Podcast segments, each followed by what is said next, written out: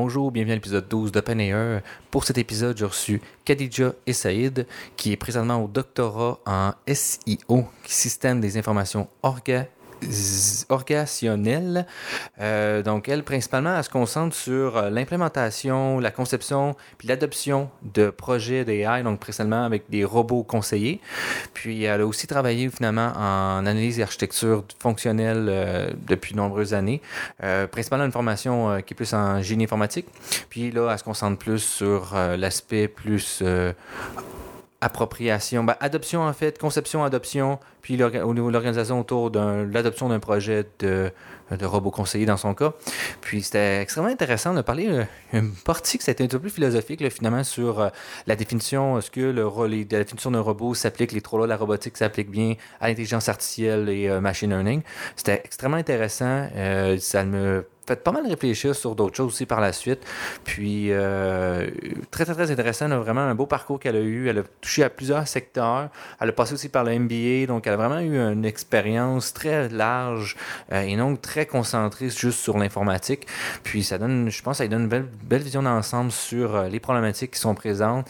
On a eu aussi une belle discussion aussi sur finalement l'impact de l'automatisation de certains processus qui sont souvent des processus plus routiniers, qui sont souvent des, des emplois que le plus souvent les femmes occupent, qui finalement pourraient amener à avoir, euh, avoir un risque sur euh, l'employabilité des femmes en, en entreprise. Il va falloir finalement trouver, réfléchir à cette problématique-là puis voir comment on attaque cette problématique-là. Euh, vraiment un bel épisode. Puis, euh, encore une fois, je remercie mes commanditaires, donc l'Agile, l'Allier, le Splat, puis Dotlayer, qui me supportent dans mes activités. Si vous avez des questions, des éléments que vous voulez rajouter, je n'ai pas de m'écrire. Directement sur Facebook, euh, par courriel si vous voulez aussi. Je pense que toutes les informations sur le, pod- la page web du, euh, la page Facebook du podcast. Sinon, euh, likez, sharez, ça, l'aide vraiment. Faites des recommandations, ça m'aide beaucoup. 5 étoiles, là, ça m'aide vraiment pour ce qui est de promouvoir le podcast. Puis parlez-en à vos amis. Puis sinon, ben, je vous souhaite une bonne écoute.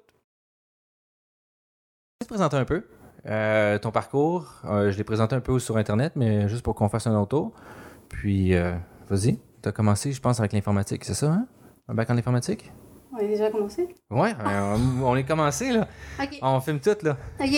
Ben moi, je suis arrivée ici en 2012. OK. Puis, euh, je suis arrivée dans le cadre d'un échange entre mon école et l'Université Laval. Donc, Ok. euh, j'ai passé deux sessions qui, qui vaut à une année de, de formation. Euh, je l'ai faite en génie logiciel. OK. Moi, à la base, j'étais en génie informatique. Donc, il y avait quand même pas mal de cours en électronique puis des affaires de genre. Arrivé ici, c'est comme une orientation vers le logiciel. Donc, euh, j'avais commencé avec le cours de Luc. Euh, NLP? Ah, architecture logiciel. Oh Non, boy, oh, OK. là, au début, ouais, c'est ça. Ah, architecture logiciel, en plus, c'est vraiment pas un cours simple, là. Ah ouais, c'est ça, mais tu sais, j'adore le prof, là, c'est, et sa, sa méthodologie, puis c'est un prof disponible, donc euh, des fois, euh, j'allais euh, chez son bureau, puis euh, je discute, puis non, non, c'était un cours quand même intéressant, puis j'étais, j'étais contente de le prendre dès la première session. J'avais pris le cours d'interprétation machine, c'est quand même un cours Ouais, assez simple. Euh, j'avais pris plusieurs autres cours, incluant un cours de gestion de projets informatiques. OK. Donc, euh, pourquoi je dis ce cours-là? Parce que c'est lui qui va changer un petit peu euh, ma, ma- mon, mon cheminement par après. Donc, dès que j'ai terminé mon bac, j'ai reçu comme une offre par LinkedIn d'une compagnie qui fait le développement d'un logiciel pour... Un logiciel? C'est un grand logiciel, en fait. Ok. euh, paramétrable, c'est comme ça, c'est pour ça qu'on l'appelle un logiciel. OK. Euh, euh, ce logiciel-là est utilisé euh, par la CARA et Retraite Québec pour euh, tout ce qui est euh, calcul estimation des prestations pour les, pour les, les personnes euh, retraitées. OK, OK, OK. Il faisait même des calculs pour les primes à, à payer pour... Le RQ, ouais, c'est ça. la- Voilà. les, les cotisations, là, finalement. Euh, je travaillais ici pendant comme une année, puis après ça, j'ai changé pour aller chez une compagnie qui fait des logiciels euh, pour le secteur de santé. Donc, euh, c'était des logiciels. Ben, moi, je travaillais sur un logiciel qui s'appelle GRM, donc gestion de ressources matérielles. Donc, c'est quand même un gros logiciel qui gère euh, de, à partir de l'approvisionnement jusqu'à la facturation. Puis, c'est un autre logiciel qui prend euh, le relais pour faire la facturation. Euh, il faisait quand même pas mal de fonctionnalités. Euh, le projet était vraiment le fun, puis euh, le, le- la business ou le domaine d'affaires était vraiment bon. C'est juste que la technologie était un petit peu vieille. Donc, on travaillait avec, euh, avec euh, Forms et euh, Reports Oracle Forms et Oracle. Je connais pas. C'est tellement ancien, tu sais, j'étais comme tenue à un moment donné, Bon, il, faut que ça, il faut que ça bouge.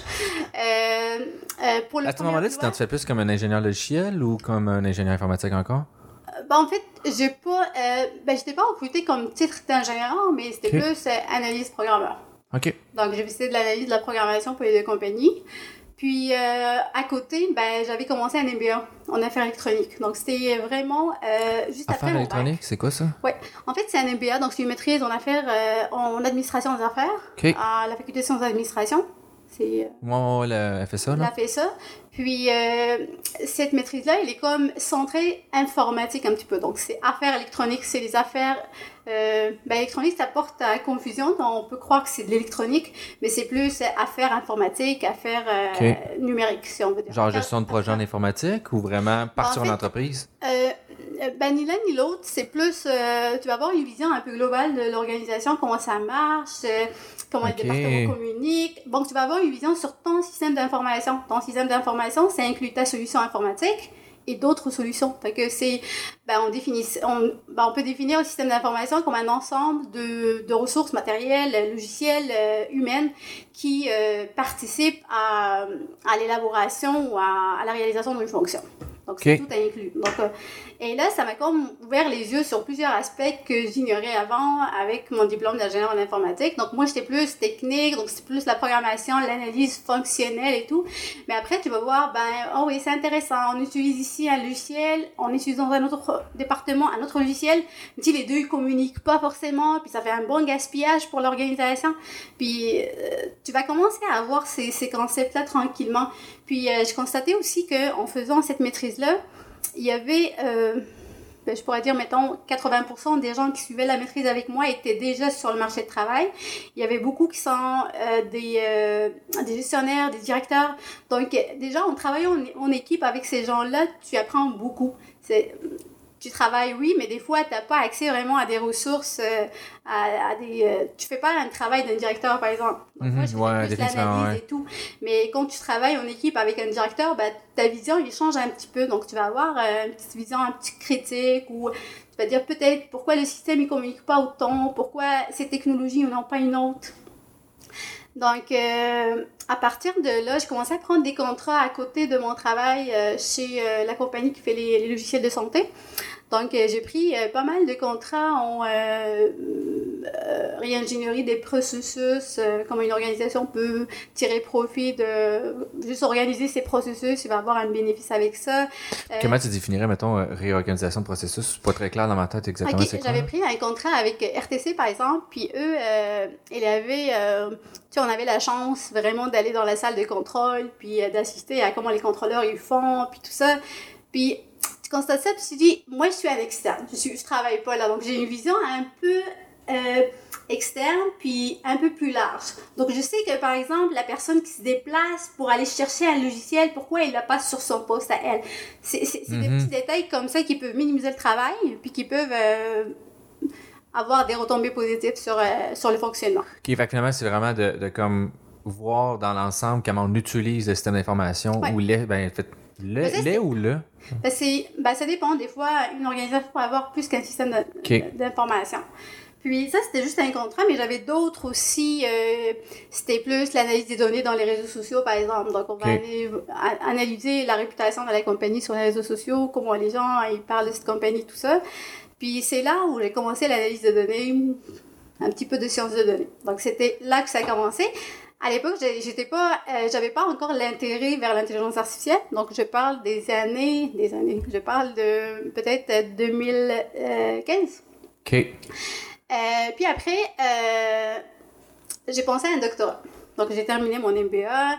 Euh, j'avais encore mon travail avec euh, la compagnie qui fait le logiciel de santé. J'avais des contrats à côté. Puis je me dis, bon, ça serait peut-être intéressant de passer au doctorat. Euh, j'ai hésité entre un doctorat en informatique ou un doctorat en système d'information. En fait, dans les deux cas, j'avais à suivre des cours préparatoires parce que j'avais pas une maîtrise professionnelle, maîtrise avec mémoire. OK. Donc, mon MBA, c'était une maîtrise professionnelle. C'est juste euh, des cours, finalement? ben, c'était des cours, euh, on avait une session intervention en, organisation. OK. Donc, c'était comme un stage. Genre un euh, stage, pour une session, ok. Exactement. Puis, euh, le stage, je l'ai passé comme à la même compagnie pour laquelle je travaillais. Donc, c'était, c'était, c'était quand même simple. Euh, c'est ça. Puis je me disais, ben, c'est là où euh, mon cours de gestion de projet informatique et mon MBA m'ont influencé. Puis j'ai dit, ben, peut-être ce serait intéressant de le faire en système d'information. Si les gens connaissent pas tellement le système d'information, puis tu dis à quelqu'un, ben, je fais un doctorat en SEO, ben, c'est quoi? C'est ça le truc. Donc je disais, ben, ce serait intéressant de, tu sais, de, de... c'est quand même un grand département, puis euh, il commence à avoir euh, de plus en plus de monde qui font un doctorat, ou même les professeurs, là, il y en a de plus en plus. Donc, c'est un, c'est un département qui, qui grandit quand même euh, progressivement. Bon, j'avais un premier su- sujet qui était euh, avec une compagnie à Vancouver. C'était euh, l'analyse des euh, messages toxiques sur les réseaux sociaux. OK. Puis euh, ce sujet-là, c'était avec la compagnie, comme j'ai dit, à Vancouver, où ça, c'était un mi-taxe, puis ça exigeait que je me déplace à une fréquence euh, régulière à Vancouver. Ouais, c'est limité, je pense que c'est 50-50 à peu près là, de temps en entreprise. Ben, on a quand même puis- négocié à 25 Mais c'est quand même beaucoup, mais euh, c'est ça, quand tu as des enfants, c'est un peu difficile. Donc, je Effectivement. disais, bon, ben, peut-être je vais décliner l'offre, puis je vais attendre un autre sujet. Euh, et puis là, juste quelques semaines après, mon directeur, il me contacte, il me dit, il y a un nouveau euh, sujet qui rentre avec une chaire en assurance, si ça peut t'intéresser. Moi, je dis, c'est quoi? Mais me dit, c'est un robot de conversation. Ben, je dis, bon, nice, je veux l'avoir. Donc, je l'ai pris. Alors là, pourquoi je l'ai pris, en fait? Parce que, euh, je sais pas si tu connais euh, le robot Sophia. Euh, ça, c'était celui de Microsoft? Euh, non, euh, Ou c'est celui là qu'il y a une citoyenneté. saoudienne. C'est ça, c'est Ouais. ça que j'attends à chercher. En fait, Mais qui est un robot, là, finalement? En fait, c'est un robot, euh, mais euh, avec une, une, ben, avec un visage euh, soi-disant humain. Uh-huh. Donc, il bouge quand même les muscles de son visage et tout. Quand, quand on communique, c'est ça. là. Ouais, c'est, une compagnie basée à, à- Hong Kong, en Chine, qui l'a fait. Puis, ça a été, je crois, conçu en 2015. Ouais, Puis, ouais. il a reçu la nationalité en 2017. Mais Ouais, me semble. ça, c'est un autre sujet, là, mais je j'ai pas compris pourquoi l'Arabie Saoudite donne une nationalité à un robot. Puis, euh, Mais j'imagine que c'est pour être sensationnel un peu aussi, là. euh, Ben, des fois, c'est juste Sophia, pour a la réputation, genre, c'est moi le pays qui a donné la... C'est le premier ouais. robot qui a reçu la nationalité au monde. Puis, euh, en Arabie Saoudite, comme tu sais, les femmes, ils peuvent pas sortir toutes seules, ils peuvent pas conduire à l'époque, ouais, ouais, euh, ils peuvent s'en limiter. Puis, il y avait des chercheuses qui sont sorties avec un article, ils disaient, ben nous, on est quand même empr- emprisonnés, mais tu sais, le robot, il a, la... il a la même nationalité que nous, mais il bouge. Donc, lui, il se promène partout dans le monde, il fait des conférences. et- Mais euh, nous, on peut pas conduire encore. mais, mais il me semble que. ben là, euh, maintenant, ils peuvent. c'est ça, me semble, c'est ça, me semble que. euh, C'est pas leur, je pense pas que c'est un président, eux autres, mais leur. leur euh, Ben, c'est un roi, en fait. c'est ça, leur roi, me Ben, semble c'est pas un roi, c'est un ensemble de rois.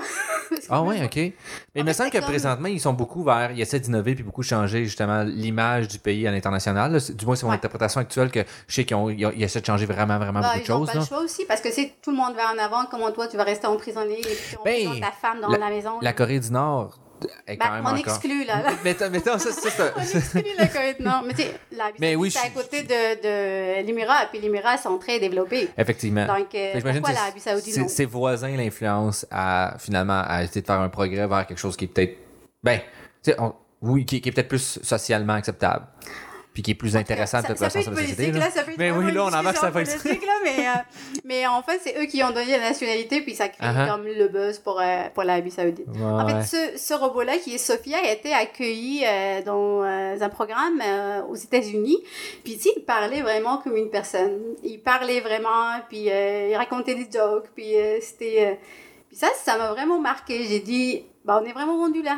C'est un robot qui parle comme un humain, euh, à la télé. Puis c'était c'était vraiment des réponses prédictives, là. Donc, il pouvait dire n'importe quoi à un moment donné, mais c'était quand même contrôlé à, à une, à- à une certaine limite. Finalement, c'est un, un chatbot qu'ils ont mis dans, un, ça, un dans une forme mécanique. Là. Ben, c'est ça, en fait, t'as la robotique, Mhm. puis t'as le, le logiciel qui est le chatbot. C'est ça, tu sais, parce que la robotique de faire des expressions faciales, on l'a déjà atteint il y a une- plusieurs années. Là, si on regarde, mettons, Boston Dynamics avec leur, leur robot, euh, je sais pas si tu connais un peu. C'est des robots, finalement, ils ont comme, c'est Ah, comme eux autres qui bougent Le petit chien, ouais, là, ouais, ouais, jaune, là, ouais. que finalement, il est capable d'ouvrir une porte, puis là, il repousse la porte, le chien comprend que. Puis là, ils ont aussi fait des acrobaties, aussi, un autre. Fait que- mais eux autres, le- euh, tu sais, c'est des modèles déterministes, finalement, probabilistiques. Puis euh, ils sont vraiment rendus là depuis longtemps. C'est juste que là, c'est, ce qui était plus impressionnant, c'est qu'en plus, il y avait la parole. Fait que là, je pensais là que tout a explosé. Ben, là. en fait, parce que c'est l'arrivée de l'intelligence artificielle, ça a Mhm. bouleversé un petit peu la robotique. Ben, ça l'a ça l'a aidé à apparaître mieux. Puis euh, ça, ça m'a marqué. Puis j'ai dit, bon, ça serait peut-être intéressant que je travaille sur un chatbot. Ben, c'est le software qui alimente le robot. Mhm. Puis euh, présentement aussi, il y avait comme une présentation, je crois, Air France ou Air Transat. Ils ont fait comme un salon. Puis euh, ils ont fait affaire avec une start-up qui fait des chatbots vraiment ordinaires. Là. Ils utilisent un framework de, je crois, c'est, euh, c'est Workflow de Google. Ok, je connais pas.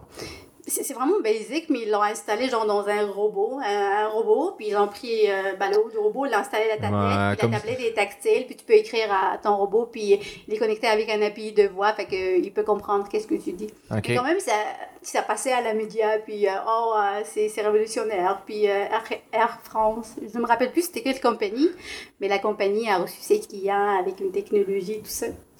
J'ai dit, bon, pourquoi pas, je, je ferai la même chose. Donc, euh, c'est ça, j'ai commencé avec le sujet.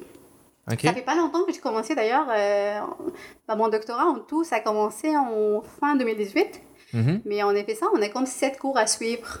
C'est pas Sept, comme- ok, c'est sept beaucoup. cours, c'est quand même beaucoup. Puis sept cours sont incluant l'examen doc là. Ok. C'est des, des cours, euh, des cours, euh, c'est des, euh, je sais pas comment ils appellent ça là, des, euh, ben, des cours pas magistraux là, mais des cours en groupe. Non, Ok. Souvent au doctorat, on n'est pas nombreux, on est Ouais, des sujets spéciaux. cinq. C'est Je sais ça? pas combien, euh, j'ai oublié le nom. Mais 7, c'est quand même beaucoup, là. Moi, j'en ai trois à C'est faire. Je trouvais ça déjà beaucoup, là. Puis, parce que moi, au début, je partais avec le sujet vraiment côté technique. Tu sais, je vais concevoir une architecture parce que le robot, tu sais, c'est pas, c'est pas juste un modèle prédictif ou euh, c'est pas juste ça, en fait. T'as l'architecture qui est différente parce qu'un robot ou un chatbot, t'as deux, principalement deux éléments. T'as l'entité puis l'intention. Donc, il faut, euh, quand tu reçois un message de l'utilisateur, il faut que tu extrais le- l'entité Ok. et il faut que tu comprennes l'intention. Deux Ah. éléments. Puis ça, c'est, il y a un petit peu de machine learning là-dedans, mais la partie de NLP la plus intéressante qu'on va utiliser dans le robot, c'est vraiment pour la compréhension de messages, pour dire que L'intention, finalement. Ok. ben, c'est un peu les deux. Ok. dire que De Québec- trouver, détecter l'entité Ouais, aussi. Québec, c'est une ville, puis Ah, il veut ok. se rendre à Vancouver, par exemple. Québec-Ville sont deux entités. Ben, l'intention, il veut se rendre à telle ville. Uh-huh. Ouais, il faut que tu les... euh, linking, finalement, et matching, puis Ouais, compagnie, tout ça. exact. Ok. Ben, il y en a plein. Il y a quand même plusieurs frameworks qui existent, qui peuvent t'aider, mais ils sont toutes comme limités aussi. Là. On n'est pas rendu vraiment à l'étape où euh, tu peux utiliser un algorithme sans, euh, avec beaucoup de confiance. Donc, ils sont, sont quand même euh, assez restreints. Quel framework serait intéressant, mettons, pour quelqu'un qui voudrait Ben, commencer? Ben, il y a, y y a Rasa, là, qui est Raison, vraiment intéressant. Puis il y, a le, il y a un qui vient de sortir pas très longtemps, celui de Uber. Uber, Ah, pas, ouais. c'est un Ouais, ouais. framework qui s'appelle Plateau. Puis les autres, ils ont un chatbot? Je savais pas qu'ils qu'ils avaient Ben, ils, ont, ils, ont, ils ont un centre de recherche pour les chatbots, puis ils ont conçu euh, ce framework-là. par la bande Euh, pour. Ouais, ouais. j'imagine que tu pour finalement parler avec les clients, avec l'application, Ouais, c'est beaucoup plus facile. là. leur, euh, un finalement, c'est ça. euh, ouais, plus techno, là. OK. Donc, euh, c'est ça, on a regardé les deux, puis on a regardé d'autres. On a essayé comme de faire une évaluation pour voir est-ce qu'on va choisir vraiment un framework. Mais tu étais là à la présentation de la Mhm. dernière fois. Euh, on voulait qu'on présentait un prototype. Donc, euh, ce qui nous a aidé à faire le prototype, c'est vraiment Rasa. Euh, puis ce qui est bien avec Rasa, je ne veux pas faire la publicité à mais ce qui est bien avec Rasa, c'est tu peux personnaliser ton modèle en fait. Tu peux faire ton modèle, puis tu peux le lier, puis lui, Ah, OK. Fait qu'il est capable de finalement juste mettre des wrappers Ouais. autour. Ben, c'est un open dire... source quand même, donc ils ont, je crois, une, en une licence. Oui, c'est en Python. OK. Euh, c'est- intéressant. Ben, on n'est pas encore rendu à l'étape où on- pour dire que c'est vraiment limité, mais ça va être limité à un moment donné. Donc, euh, parce que là, le, grand défi qu'on a avec le projet, c'est il faut que le robot soit, ben, il faut que le robot soit dynamique. Ben, c'est pas dynamique dans le sens de dynamique, mais il faut que, que la conversation soit fluide. Donc, il faut que euh, si le client pose une question, le robot répond. Si le client pose une autre question, il faut qu'il soit lié, il faut que le robot comprenne que la deuxième question est liée à la Mhm. première. Fait qu'il faut toujours qu'il réévalue finalement c'est quoi l'intention et l'entité de laquelle on est en train de parler présentement. Ben, ça, c'est correct parce que si tu vas, par exemple, prendre un, un chatbot qui existe présentement sur un site web, ben, tu poses une question, il va te donner une réponse. Tu poses une autre question, ben, il oublie que tu as donné une réponse pour la première. Ah, ok, c'est ça que tu Donc, veux dire. Ok, fait que finalement, c'est on a un comme- fil conducteur de la Exactement. Il faut que ça soit Ah! cohérent, puis euh, c'est vraiment le, le, le, qu'il faut lier les. Finalement, long term, long term memory, finalement. Là. Puis ça, c'est c'est- c'est- c'est un défi. euh, ben, même Google et Facebook et tout ça, Uh-huh. les compagnies n'ont pas encore trouvé des algorithmes pour que le robot soit. Puis C'est quoi actuellement, qu'est-ce qui est state of the art, mettons? Est-ce que tu es rendu là dans ta recherche ou. euh, Pas encore. On est encore en exploration. Puis, comme j'ai dit, moi, j'avais pas une formation en intelligence artificielle. Fait que j'ai j'ai comme commencé doucement. Donc, euh, tout ce qui est algorithme de classification, régression. Ouais, comprendre finalement la base avant. exact, c'est Mais Puis là, on est rendu. Tu commences pas en essayant de prendre le modèle le plus complexe, tu commences vraiment par c'est Exact, quoi le modèle exact. linéaire, puis tu montes tranquillement. Là. Je me dis, c'était quand même assez rapide. Là. Ça m'a pas pris beaucoup de temps. Ben, sais, je, me- je me suis basée sur les, euh, la chaîne de Hugo euh, La Rochelle. Oui, c'est vraiment cool sa chaîne. Hein? Puis, lui, c'est ça, il donne vraiment des choses intéressantes. Mais il est- centré, là. Mais c'est quand même assez mathématique aussi. Il ben, en fait, il je trouve qu'il y a un bon niveau. Il va assez deep en mathématiques sans être trop extrême. Mais il faut quand même que tu comprennes un peu certaines notions de mathématiques, que tu sois bien t'approprier son Puis contenu. c'est ça, il vulgarise bien ses Ouais. affaires. Fait que Il est vraiment excellent. Ouais. euh, J'ai assisté à une de ses présentations aussi qui était venu à l'université, euh, à l'université Laval, puis c'était vraiment, vraiment intéressant. Là. Ah ouais? Ben, c'est pas. euh, tu sais, c'est un des. des- un- je pense que c'est un des. Je, je pourrais pas dire le premier étudiant, mais tu sais, c'est un, un étudiant, je pense, qui était le plus connu. Non, c'est vrai, il y a eu Marc Bellemare aussi. Ben, lui, là, il mais est il déjà professeur à Sherbrooke. Puis Ouais, il, a été à Montréal à aussi. Google, Google il travaille Brains, ouais, Google. c'est ça, tu sais. Puis il appartient à Mila. Puis là, il Ouais, mais sur son- j'ai déjà- ça, ouais. CV, J'ai lu son CV là, une fois, là, j'étais là, oh my god. Mais tu sais, moi, c'était juste, tu sais, parce que c'est les premiers étudiants qui s'est rendu, ben, non, je dirais pas ça, mais tu sais, il s'est rendu quand même à faire du deep quand c'était pas les années du deep. Fait que, je, puis, tu sais, son bac, je pense qu'il a, son bac, il y a un doc, il y a sa maîtrise, son doc, un post-doc, un autre post-doc. Là, j'étais genre, tu es sérieux, là? Puis en travaillant dans des compagnies à travers ça, puis il y a quatre ou cinq enfants, je pense. Ah, sérieux? En même temps que tu as savais fait pas, ça. Genre, j'étais genre. non, mais là, euh, tu peux-tu en laisser pour les autres, s'il te plaît? Tu sais, son bac, il y a une cote parfaite. Il y a eu Elle est 4 bonne. po- Tu sais, il l'avait écrit dans son bac. Tu sais, sur son CV, tu le vois, genre, qu'il y a une cote de 4.3 sur 4.3 sur son bac. J'étais genre. 4.3,3. J'étais genre. Pardon? Pardon? Tu sais, Il puis. fait rien, là. Genre, il est là? 24 heures sur 24. Hey, j'ai- mais je sais, mais. mais Mais il il a- fait des enfants, là. Je sais pas comment Fait il que d'après moi, il faisait pas juste au bac, mais genre, je regardais, ce- tu sais, je regardais son. Mais tu sais, il y a des gens, je pense que. Euh, euh, tu sais, l'apprentissage, je pense, tu sais, des gens qui disent, ah, mais t'as un talent d'apprendre. Je pense pas, je pense juste que t'as des facteurs multiplicatifs pour ton temps d'apprentissage, peut-être. Exactement. Puis que, tu sais, mettons, il y en a qui vont étudier pendant 4 heures, ils vont juste rien foutre pendant Ouais. 4 heures. Ou pendant étudier, même s'ils sont sérieux, leur. Ils apprennent pas ou ils n'ont pas vraiment capitalisé sur comment ils apprennent. Puis finalement, ben, leur 4 heures vaut peut-être 1 heure. Tandis que quelqu'un d'autre, il va prendre 4 heures, puis ça va avoir un 12 heures parce qu'il va vraiment être à fond, genre, puis utiliser des méthodes pour finalement mieux comprendre qu'est-ce qu'il fait. Puis, ben, en bout de ligne, ben, probablement, c'est ça qu'il fait, là. Euh, tu connais-tu Cal Newport? Non. C'est un peu ça qui parle deep work. Pour euh, finalement comment euh, réussir à apprendre à apprendre. Comme, c'est littéralement ça qu'il dit. Ouais. Comment prendre ton cerveau puis dire, de développer des triggers pour que, mettons, lui, un, un des triggers qui parle, il dit Moi, quand mes enfants sont couchés à 19h30, je m'en vais dans mon bureau. Avant 19h30, je m'en vais dans mon bureau, puis j'écris pendant une heure. Puis après ça, j'arrête. Puis Mais il est productif pendant cette heure-là. mais c'est qu'il a développé un pattern pour que quand ce pattern-là se produit, son cerveau tombe en mode production. Fait que s'il dit c'est juste ça qu'il faut t'arriver à faire, c'est tough. Là, par C'est contre, ça prend. en fait. Euh, Exactement. à la routine. Exactement. Tu tu l'établis, ça va être correct. Exact. Fait que là, tu fais juste créer des petits fils dans, dans ton cerveau, puis d'un coup, qui partent. Après ça, tu le fais. Mais il dit si je le fais pas, puis je le fais pas trop. Mettons que ça arrive plusieurs fois que j'y vais pas, mais là, je perds mon trigger. Puis c'est fini. Après ça, il faut que je reconstruise ça. Mais Ah c'est ouais. vraiment intéressant pour finalement. Parce que, euh, t'as quand même beaucoup changé de domaine. Fait qu'il a fallu que souvent tu réapprennes beaucoup de concepts, je pense. Là. Ben, Ils sont parallèles. Ben, à la base, je suis informaticienne, mais euh, je suis allée comme chercher des notions de- d'affaires. Puis C'est quand là- même pas exactement la même zone, tu sais. Non. C'est plus ça. des ressources, c'est plus euh, des, des soft skills, on pourrait dire, tu sais, relationnels, euh, savoir comment détecter des ch- ben, comprendre des phénomènes, plutôt que l'informatique, c'est vraiment, tu derrière ton clavier, puis tu... Non, mais je codais, là, je codais. au- Ben, le travail, c'était codé, mais les mandats que je prenais à côté, c'était justement pour euh, appuyer mon MBA, là. OK, Mais, mais la- mon emploi de base, c'était vraiment programmé, là. Programmé, ok. Mais, euh, mais c'est ça, comme j'ai dit, là, on a perdu le, le fil, peut-être? Ouais. Au début, j'ai dit que, euh, à la base, quand je commençais mon doctorat, je disais, bon, ça, je vais aller avec la conception. Donc, c'est vraiment avec l'architecture, la conception, je vais faire un bon modèle, puis euh, mon algorithme va marcher, et ça, ça va, ma thèse va terminer ici. Puis là, euh, parce que j'ai eu le sujet au début, Puis là, je Mhm. commençais à prendre mes cours. Mais normalement, pendant les cours, on, on réfléchit au sujet, mais on n'est pas encore productif dans le sujet parce que la phase de recherche ne commence pas encore. Donc, j'étais sur les, les cours. Le premier cours que je reçois, c'était un cours de épistémologie. C'est comme philosophie. Vous avez un cours. euh, C'est un cours obligatoire? oui, obligatoire, c'est ça. Épistémologie. Épistémologie. Puis le cours, ça dit, euh, ben, les gens qui, qui, qui, ben, qui font un doctorat, faire ça, ils vont savoir. C'est, euh, tu sais, t'as comme, c'est pas comme 60 pages à lire par semaine, juste pour ce cours-là. C'est quand même beaucoup, C'est des affaires philosophiques, tu sais. Tel courant, il dit que la Terre est ronde. Tel autre courant, il dit que la Terre est plate. Fait que, toi, il faut que tu justifies euh, pourquoi. Est-ce que tu penses qu'elle est ronde ou elle est plate et pourquoi? Il faut que tu te positionnes selon ta vision épistémologique? En fait, c'est vraiment. Ok. euh, c'est- c'est- C'est un peu comme un es- développer son esprit critique. exactement, mais, mais c'est c'est- c'est quelque chose qu'on n'a pas à la base, probablement.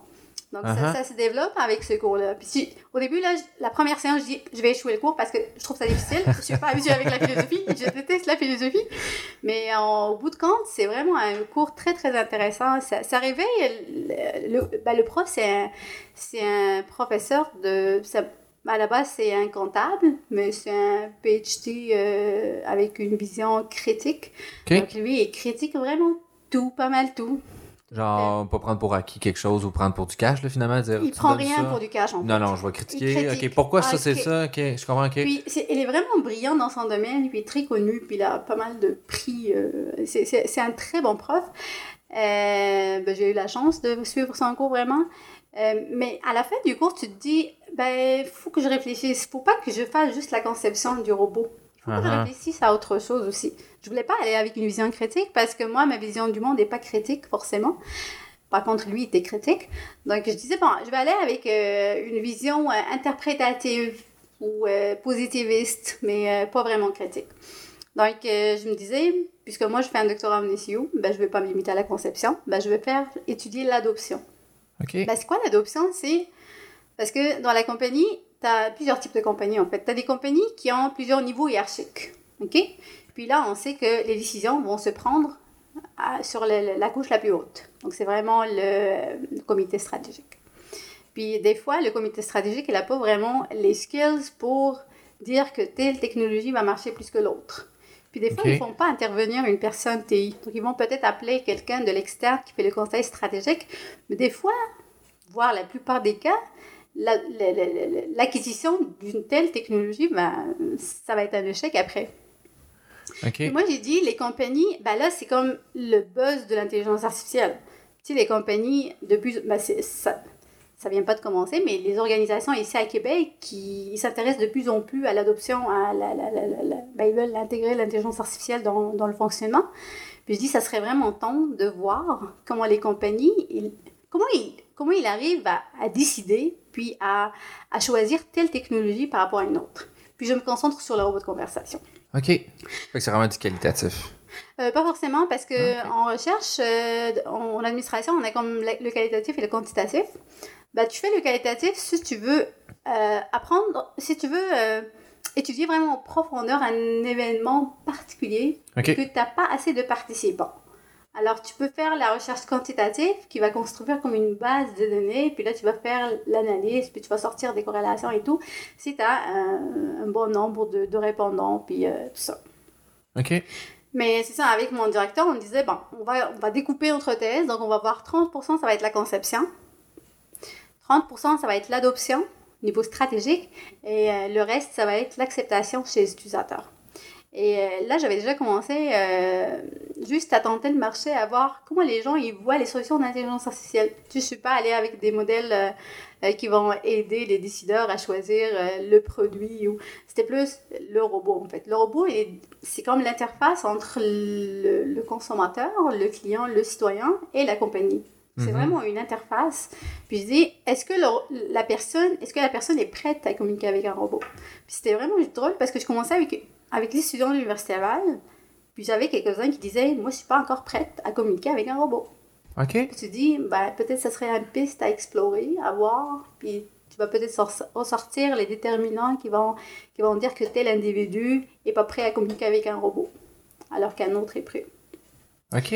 Puis euh, quand, quand je communiquais avec ces, ben, précisément cette personne-là, il me disait, ben moi, je préfère de loin appeler au téléphone, puis entendre une voix humaine.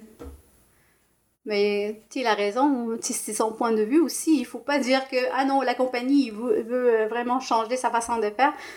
L'agent service clientèle va continuer à exister, mais on veut juste supporter cet agent-là et l'aider et euh, pour qu'il fasse quelque chose de. Tu sais, il va pas se concentrer avec des questions répétitives assez stupides, là. C'est quelqu'un qui appelle, il dit Ah, vous fermez à quelle heure ou. Euh... ils sont pas automatiser certaines questions, là, finalement. C'est comme Facebook a commencé à le faire un peu, mettons, euh, quand tu vas sur des pages. Ben, des pages, ouais. Il y a des, des trucs, euh, des questions préformatées, puis des choses ouais, mais tu peux aller plus loin, c'est ça? Oui, c'est ça, vraiment plus loin, là, exact, ouais. Mais euh, pour moi, ça va être comme bénéfique pour la compagnie. Mais c'est ça, c'est les trois pistes que, qu'on envisage euh, explorer au cours de cette thèse-là. Donc, on vient de commencer. J'ai comme la... cette session, c'est ma dernière session de cours. On fait trois cours, trois cours. Puis euh, la session prochaine, je vais avoir un cours avec mon examen de doc et ma proposition de recherche. Examen synthèse, je crois que vous l'appelez, avec... Ouais, ouais, quelque chose comme ça, nous autres ouais. C'est ça. Puis après ça, ben, tu tombes au moment de recherche pour, pour... pour... les années suivantes. Ouais, pas pour les années suivantes. Je sais pas combien, là. Mais c'est vraiment cool. Puis, euh, mettons, ça serait quoi le. C'est quoi, par exemple, le, plan? Avez-vous commencé à faire un plan de c'est quoi les étapes? Comment vous voyez l'enchaînement de ces trois phases-là? Ben, Ou est-ce qu'elles sont subséquentes ou sont. Ben, ils peuvent être liés, en fait, parce que si on envisage, par exemple, une recherche qualitative, si on envisage ça, euh, c'est le, le, processus, il est long. Donc, euh, tu as le comité d'éthique, le, le Oui, oui, oui, Lui, il prend quand même quelques mois à répondre. Donc, il faut préparer ton, ton guide d'entretien avec tes questions et des affaires et l'envoyer euh, au cellule, puis ils vont te répondre. Peut-être tu vas faire des modifications, ben, qu'il va y avoir des va-et-vient avec le cellule jusqu'à ce que le formulaire soit approuvé. Donc ça, ça prend du temps. Mais on ne sait pas encore est-ce qu'on va aller avec une approche qualitative parce que mon directeur, il n'est pas qualitatif, il est vraiment quantitatif. Donc euh, on est encore en phase de négociation, voir qu'est-ce qu'on va faire. Euh, on a commencé la phase de conception. Donc c'est, on a commencé à évaluer les frameworks qui existent pour voir est-ce que un framework ben, juste pour ne pas réinventer la roue, là, on va mhm, profiter de quelque chose qui existe déjà, de préférence open source, puis euh, bâtir de quoi de plus pour la rendre plus performante. OK. Donc, euh, on est en train de, je suis en train de faire un, ben, un article sur la, ben, c'est comme une comparaison des outils disponibles. Donc, ouais, il me semble que tu en avais parlé qu'il n'y avait pas euh, vraiment de littérature par rapport au comparatif des frameworks. Là. Ben, c'est ça parce que, parce que ça bouge tellement. Puis euh, Plateau, il vient de sortir il y a quelques semaines, donc c'est normal qu'il n'y ait pas d'article qui traite ça. Puis même Rasa, il y avait quelques-uns, mais il faisait pas la comparaison, c'était plus, ils disent, on a utilisé Rasa pour faire un robot qui fait tel et tel rapport. Sans comparer vraiment par rapport aux autres. Non, ils ne comparent pas les autres. L'objectif, le scope de cet article-là, c'est vraiment de dire, ben, voici les différents frameworks qui existent actuellement, puis les avantages en ça, c'est ouais, ça? on a comme sorti euh, plusieurs paramètres, euh, mettons, parce que des, des, éléments qui peuvent être intéressants pour la compagnie. Si tu vas aller au privé, ben, peut-être le la, la, confidentialité de données intéressante. Donc, on cherche l'hosting, est-ce qu'il va être chez la compagnie ou chez le fournisseur de, du produit. Donc, euh, le pricing. On regarde plusieurs critères qui peuvent, euh, qui peuvent euh, influencer le choix, en fait, pour la compagnie. c'est ça. Donc, on a commencé ça. Puis, on réfléchit à l'adoption, à l'acceptation, comment on va régler ça.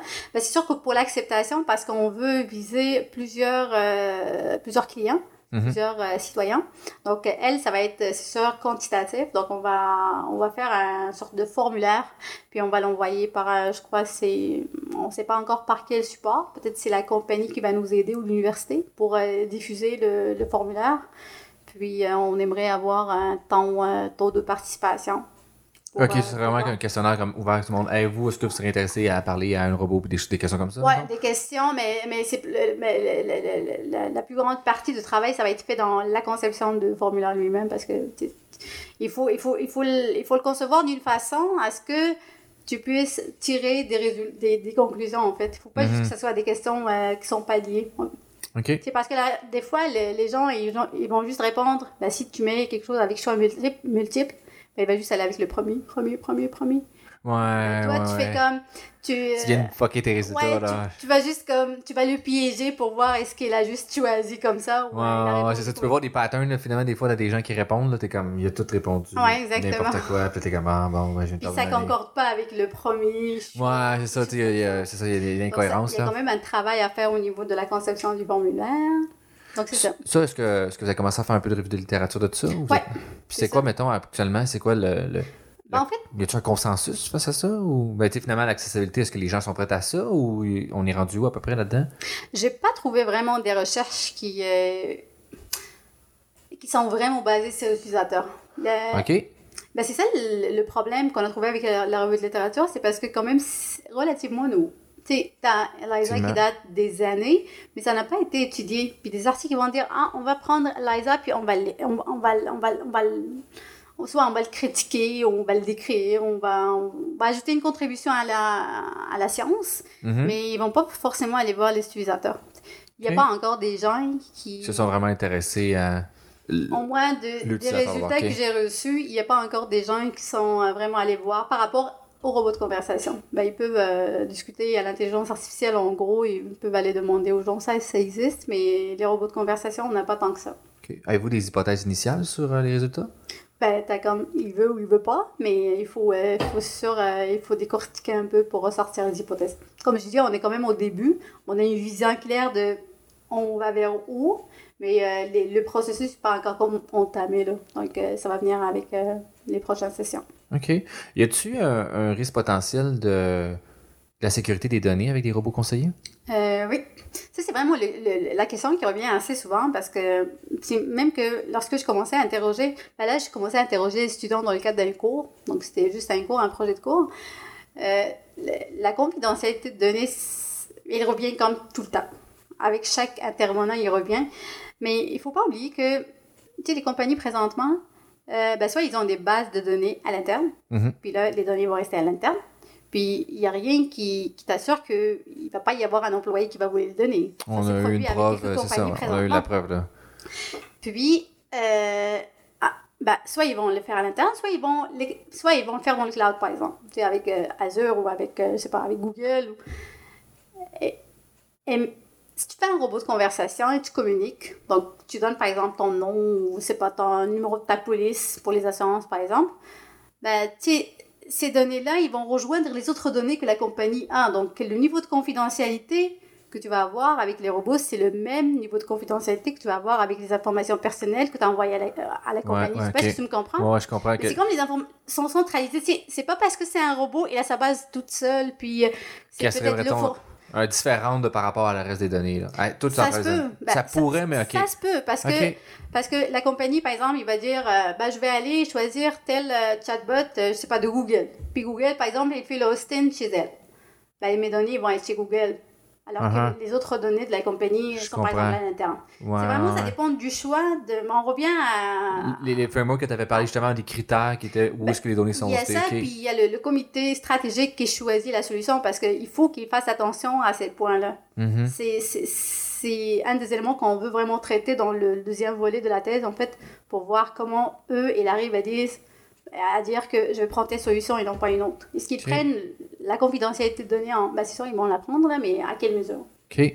Allez-vous faire des recommandations suite à, à cette étude-là? Ben, c'est ça. Ben, normalement, en sciences d'administration, on fait une contribution à la science OK. et de préférence, on fait une contribution aux pratiques. Ah, OK. Donc, on va aller voir les praticiens parce que, parce que nous, pour faire la, la recherche, on consulte les praticiens. Mhm. Puis en contrepartie, il faut que tu leur donnes quelque chose, OK. le résultat de ta recherche. Donc là, tu vas faire des recommandations ou. euh, Genre au comité, justement. Là, euh, Parce que toi, tu vas aller te, te baser sur des théories. Donc c'est vraiment. Sur les quoi, excuse-moi, j'ai pas Des entendu. théories. Théorie. Donc tu vas aller. euh, donc ton travail va avoir quand même une certaine. une certaine. ben, comment il appelle ça là? Ben, Une certaine pertinence. Donc Mhm. c'est- c'est. La valeur que tu ramènes, elle est sûre parce qu'elle elle est d'une source scientifique. Donc eux, normalement, ils. Je sais pas comment dire ça, mais ils vont savoir que c'est des, critères ou des valeurs qu'ils doivent vraiment prendre en compte pour faire tel ou tel choix. Donc, euh, OK. Puis, euh, au niveau des robots euh, conseillers, euh, est-ce qu'il y, a quand même une, difficulté, tu penses Qu'est-ce qui serait les, plutôt, je vais recommencer ma phrase, qu'est-ce qui serait les difficultés d'accessibilité acceptabilité auprès des employés ou des personnes? Ben, comme j'ai dit, le- la chose qui sortait le plus, c'était vraiment la confidentialité de données. OK. Donc, les gens disaient que, ben, moi, je préfère de loin appeler une personne, au moins je vais... Ben oui, il y avait quelqu'un qui m'avait dit que, euh, moi, quand j'appelle euh, l'agent de service à la clientèle, et je lui fournis même mon NAS, je suis pas inquiet parce que je sais que l'agent de service à la clientèle, il a signé un formulaire. Ah, Donc, lui, il est sait, engagé, ouais, ça, il est engagé à respecter la ah. Sa confidentialité responsabilité est engagée. Mais le robot, tu sais, ben, l'agent de service secondaire, c'est vraiment un humain. Donc, il Mhm. peut signer, mais il peut aussi divulguer l'information. Oui, définitivement. Il, Ouais, peut, il peut être mal peut honnête. être poursuivi par après. Tu sais, le robot, ah. le robot, il signe rien, mais il prend pas de décision par lui-même. Tu sais, je sais pas comment l'expliquer, mais si les données sont hostées, par exemple, chez la compagnie, Ouais. OK? Sont hostées chez la compagnie avec les autres données. Ben, tu le passes juste par un... in- C'est une interface, là. C'est une zone de texte. Tu vas écrire, puis il va Uh-huh. aller dans la BD, là. Il y a personne qui va les consulter. Donc, c'est plus secure que... C'est plus sécuritaire que le... Il n'y a pas un intermédiaire humain qui pourrait vraiment juste écrire sur le bord de son un papier, tu sais, le numéro de NAS, là, parce que tu sais, il est au téléphone. Ben, peut- moi... Ben, au téléphone, oui, mais là, tu vas l'écrire. Peut-être s'il y a quelqu'un à côté de toi, ben, il va le lire. C'est comme si ça, tu ouais. vas aller au guichet automatique, puis tu vas aller... Oui, oui, c'est ça. Non, non, je parlais quand, justement t'es au téléphone. euh, tu sais, moi, personnellement, j'ai déjà été agent au téléphone, puis j'aurais pu prendre des données sur un papier, les écrire, les mettre dans mes poches, partir avec les données du client, là, tu ça. Tandis qu'effectivement, le robot, lui, ben. C'est un lien direct avec le bébé. Mais euh, c'est vrai que, tu sais, peut-être la compréhension des gens, du processus aussi, comment l'information est sécurisée, que c'est peut-être là que. Le ne problème, le problème, c'est plus, euh, c'est pas vraiment les données elles-mêmes qu'on- qu'on- que nous on donne, mais c'est plus les données que le système détecte sur nous. C'est-à-dire, ils savent que moi, je Ah. me connecte souvent le soir, par exemple. Ah. J'appelle souvent le soir. Euh, le sujet qui m'inquiète le plus, Les cookies, là, finalement, là, C'est tout ça, c'est ce là. que je peux ressortir avec. euh, Uh-huh. c'est- C'est de l'analyse de données, en fait, qui va sortir par après. Mais la requête en telle, la question que toi, tu poses au robot, puis lui, il va. Ben, elle, il est comme aller directement à la BD. Toi, tu sais, l'agent de service à la clientèle, normalement, il va avoir comme un tableau de bord, il peut suivre ta conversation, mais, euh, mais il n'y a pas une autre couche de l'insécurité qui s'ajoute, en fait. Mhm. Mais effectivement, c'est vrai que. Non, je comprends ce que tu dis, ok, c'est intéressant. Puis, euh, y a-tu des employés qui ont peur de ça, mettons? Oui, euh, en fait, euh, euh, il va y avoir, je crois, un centre de recherche qui va s'ouvrir bientôt à l'Université Laval, qui vise à, ben ça c'est vraiment un grand sujet, qui vise à étudier euh, comment l'intelligence artificielle va remplacer les euh, emplois des femmes, occupés par les femmes? Ah, ouais. Parce qu'ils ont trouvé que les secrétaires, ce sont des femmes, Uh-huh. les agents de service à la majoritairement, Ah, ce sont des C'est femmes. pas mal eux autres qu'on est en train là, de. c'est ça, on veut remplacer ces C'est emplois-là. vrai, c'est vraiment intéressant, effectivement, Ah, non, non, c'est- que. Puis on fait, on fait juste pas attention.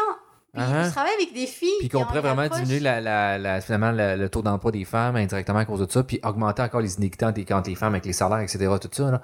Ah, Uh-huh. c'est fou, là. C'est fou. C'est Ce vrai. qui là. vient après, là, Puis même, tu sais, même les, souvent, c'est souvent des caissières. Puis là, on est rendu, on a fait des, des caisses automatiques. Fait que c'est, c'est, c'est Ben, vrai, j'ai jamais pensé à Il y a ça. des recherches qui ont trouvé que tu sais, les, les, les tâches les plus répétitives sont occupées souvent par les femmes. Puis ça- Uh-huh. Ça, ça, c'est, ça c'est, c'est un effet d'un autre problème qui était l'homme il domine, puis tout ça, c'est Mhm. vraiment une autre discussion. plus le contexte historique. Mais là. la recherche, je crois bah, un, c'est un des profs qui me l'avait dit. Euh, c'est pas officiellement ouvert à l'Université Laval, mais il va y avoir un, re- un- un centre de recherche qui va juste étudier ça. Je crois que c'est financé par le gouvernement du Canada. Donc, ils veulent savoir. Est-ce que tu connais le nom par hasard ou... Euh, non, je crois qu'ils l'ont même pas établi encore. Ben, il était comme en négociation pour le financement, mais l'entité n'est pas encore créée. Ok, n'est pas encore existant. Mais Ok. C'est ça, il y a des filles euh, avec une approche féministe de la faculté sciences d'administration qui vont, qui vont travailler là-dessus. Puis, euh, c'est- juste étonnant. Puis, je sais pas si tu l'as remarqué, mais tous les assistants vocaux, ce sont des femmes. Hey, c'est- intriguant. Même les GPS, ça fait longtemps que les GPS, c'était des voix de femmes Mais, aussi. mais, mais les GPS sont rendus à l'étape où tu peux choisir ta voix. Oui, c'est ça. Mais, Mais les autres, tu choisis même pas. Uh-huh. Si tu vas. ben, Siri, Siri. Con- euh, Google Home, c'est. Google euh, Alexa. Mais C'est vrai, ça. hey, écoute, Comme là, si une femme. Euh, c'est écoute, mais même les, les autres robots, là, euh, juste de conversation, pas de voix, ils sont nommés femmes. Ils sont nommés avec des. Des voix Sophia, de femmes, c'est c'est ça, ouais, ouais, c'est, euh, L'autre s'appelle Ty de Microsoft, là, qui a été euh, Corrompu. publié sur. euh, sur Ouais, ouais, Twitter, qui était sur corrompu par euh, en genre de Elle 24 s'appelle heures. Ty, c'est une femme. Euh, euh, Il y a une compagnie d'assurance qui, a, qui a mis en prod un robot qui s'appelle euh, avec un nom de femme. Mais euh, tu dis, tu veux éliminer la femme, tu veux la Uh-huh. remplacer avec un robot femme. Mais c'est quoi ton intérêt? Ouais, non, non, il y a quelque chose de vraiment malsain un peu dans tout ça, qui. là. Ben, pas cacher, peut-être c'est juste le hasard aussi, mais c'est vraiment un hasard très fort. ouais, ouais, il y, a- il y a un peu de. de- de- C'est un peu douteux, mettons. Mais oui, effectivement, Ouais. j'avais jamais, jamais remarqué ça que, effectivement, les emplois qu'on les. Ben, qu'on- du moins, les, les intérêts. Non, pas les intérêts, mais qu'est-ce qui est vraiment central, les, les chatbots, les, l'automatisation, c'est beaucoup les emplois qui sont occupés majoritairement par les Par femmes. les femmes, c'est ça. Uh-huh. Ouais. Puis, euh, il y a, je crois il y a plusieurs études qui ont été réalisées qui montraient que la femme ne franchissait pas. Ils s'appellent ça le gap, euh, le green gap ou un truc. C'est c'est euh, comme le plafond vert. Donc, les femmes, ils atteignent pas un certain niveau de responsabilité dans l'organisation. Donc, ils restent quand même pas mal dans le répétitif. Dans des tâches autonomes qui font en sorte que c'est les autres qu'on va probablement Donc, ils automatiser peuvent être remplacés. ça, Uh-huh. ils peuvent être remplacés facilement. Je sais pas pourquoi, mais. Mais aussi, la femme aussi, il a son, il a sa, sa- son, son devoir là-dessus parce que. ben, il- euh, on avait euh, une présentation la semaine dernière, puis ils ont dit que le nombre de femmes, de filles qui sont dans le domaine d'intelligence artificielle, c'est 12 Ouais, c'est ça, ça, ça par rapport là. dis 12%, c'est peut-être la femme aussi, n'est pas intéressée, mais pourquoi la femme n'est pas intéressée par la technologie? Parce que peut-être c'est le stéréotype qu'on donne au gars informaticien qui est au sol avec euh, sa tranche de pizza, Uh-huh. puis avec ses lunettes. Puis, Mais c'est ça l'image, euh, plus, je pense, En l'image sociale de l'informaticien. ouais, aussi euh, n'encourage pas la femme à aller vers Ou les femmes qui avoir sont- une carrière en technologie. Ah, ah, où les femmes qui sont là sont souvent pas féminines, sont pas vues comme féminines et tout ça. Là. Comme en Ouais. génie, la même chose aussi. Là, toutes les femmes qui sont en faculté de sciences et génie sont souvent pas vues féminines. Euh, puis c'est Par souvent... contre, si tu vas au commerce, aller faire ça, ben, tu vas trouver la, la belle fille euh, qui fait, euh, qui Exactement. ça. Exactement, qui vient en talon à l'école, puis etc. Ouais. Tout ça. Fait que, ouais, effectivement, il y a peut-être quelque chose. euh, tu sais, je pense que tout le monde a son rôle à jouer là-dedans, là, les gars comme les filles, tout le monde, là, collectivement, puis tous les différents acteurs. Là. Mais là, il y a quand même euh, plusieurs associations euh, qui, qui encouragent les filles. Ben, les- ben, ils vont comme aller au secondaire et encourager les filles à Alexandra Masson, que j'ai eu la semaine passée, elle en parlait beaucoup de ça, justement. Elle, elle s'implique.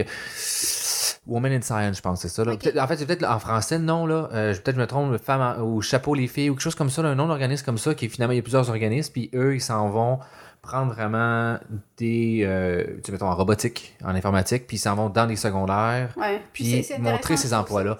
Deux ou trois, c'est vraiment, vraiment cool. Puis à la façon qu'elle m'a parlé, c'est que, mettons, je me semble que ça fait une quinzaine ou douzaine d'années qu'ils font ça. Puis au début, euh, c'était quasiment juste l'Université Laval qui allait là parce que c'est les autres qui essaient d'avoir une clientèle féminine. Puis là, maintenant, c'est, elle dit même, il a commencé à avoir des étudiantes qui ont eu là, 12 ans, 10 ans, qui viennent participer aux ateliers puis donner les ateliers. Fait que là, la- la- le, le cycle a commencé à se faire, que là, il commence à en avoir, mais euh, je veux dire, moi, je, moi, je regarde la faculté sciences et génie, puis c'est, peut-être 20-30%. Il y Là, a c'est pas vraiment, on n'est pas à 50-50. Encore Là. pire, hein, en génie mécanique, électrique, Ah, c'est encore ça, pire, là. euh, T'as pas beaucoup de filles là-dedans. Du tout. Tu sais, mon lab, au Graal, on a deux, trois, trois ou quatre femmes, je ça, pense. il y en a pas quatre. Là, on en a-tu une nouvelle? Non, on en a quatre, c'est ça, on en a quatre. Fait que c'est vraiment pas beaucoup, quatre par rapport à 20 gars, là. Ouais, c'est ça. Fait que, euh, mettons. Euh, non, 5, excuse-moi, il y en a 5. Il y, en a un autre, j'ai oublié. Il y en a 5. Fait qu'on est 5 par rapport à peut-être sur 30, mettons. Puis le reste, c'est tout, tout, tout des hommes. Puis. euh.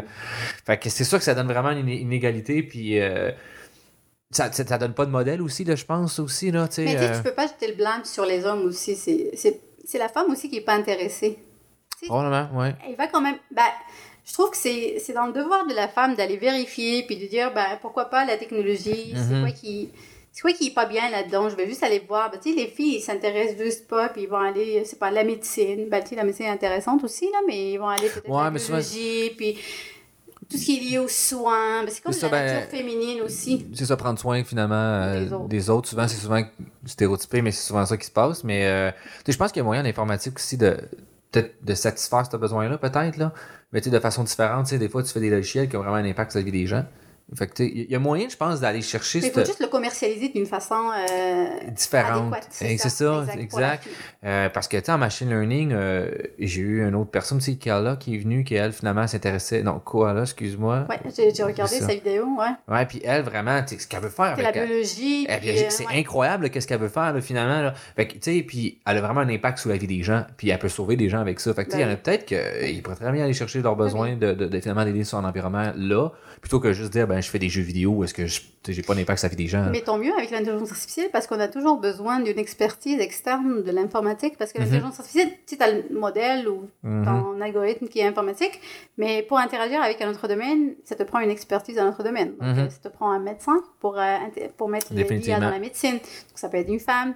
Euh, tu peux avoir, je sais pas, une fille dans le management, ça peut t'aider à bâtir des, je sais pas, des, euh, des algorithmes de, de décision, puis des Mhm. affaires de genre. Donc, mais ils peuvent interagir d'une façon ou d'une autre. C'est juste qu'il faut avoir la volonté, puis il faut euh, s'en renseigner sur le domaine. On ne peut pas juste dire Ah oui, la technologie, bon, on va choisir Ouais. autre chose. Effectivement. Mais euh, y y je pense qu'il y a beaucoup de travail à faire. là. Il y a aussi, Women in euh, Machine Learning aussi, qui est un Il y a organisme aussi international. Women in AI. AI, ouais, c'est ça. AI ou Machine Learning? Ben. C'est ça. Ok, il y en a, y a les deux. deux, ok. ouais, ouais. Fait que tu sais, qui commencent finalement à essayer de donner. euh, Enfin, c'est des workshops qui sont organisés par des femmes. Puis, tu sais, fait donner. Montrer qu'il y en a qui sont présentes. Parce qu'il y a une époque, là, euh, j'en avais déjà parlé, que c'était 99% des femmes qui étaient en informatique au début. Ben, c'est la première euh, femme qui a bâti Ah. le premier algorithme. C'est Ah. Ada, il s'appelle Ada. Exact. C'est la première femme qui a mis le. Ben, c'est les hommes. les hommes étaient là pour l'aider à, à, faire le, le câblage, à Ah. brancher son ordi avec l'électricité. Ouais. Mais l'algorithme, c'est elle C'est qui l'a là. conçu. C'est ça, il y a quelque chose qui est vraiment, est vraiment étaient là. bizarre, là. Euh, parce qu'à la NASA, au début, toutes les, toutes les logiciels qui ont été faits pour envoyer les, un homme sur la Lune, Ouais. c'est des femmes qui ont écrit ça, là. OK.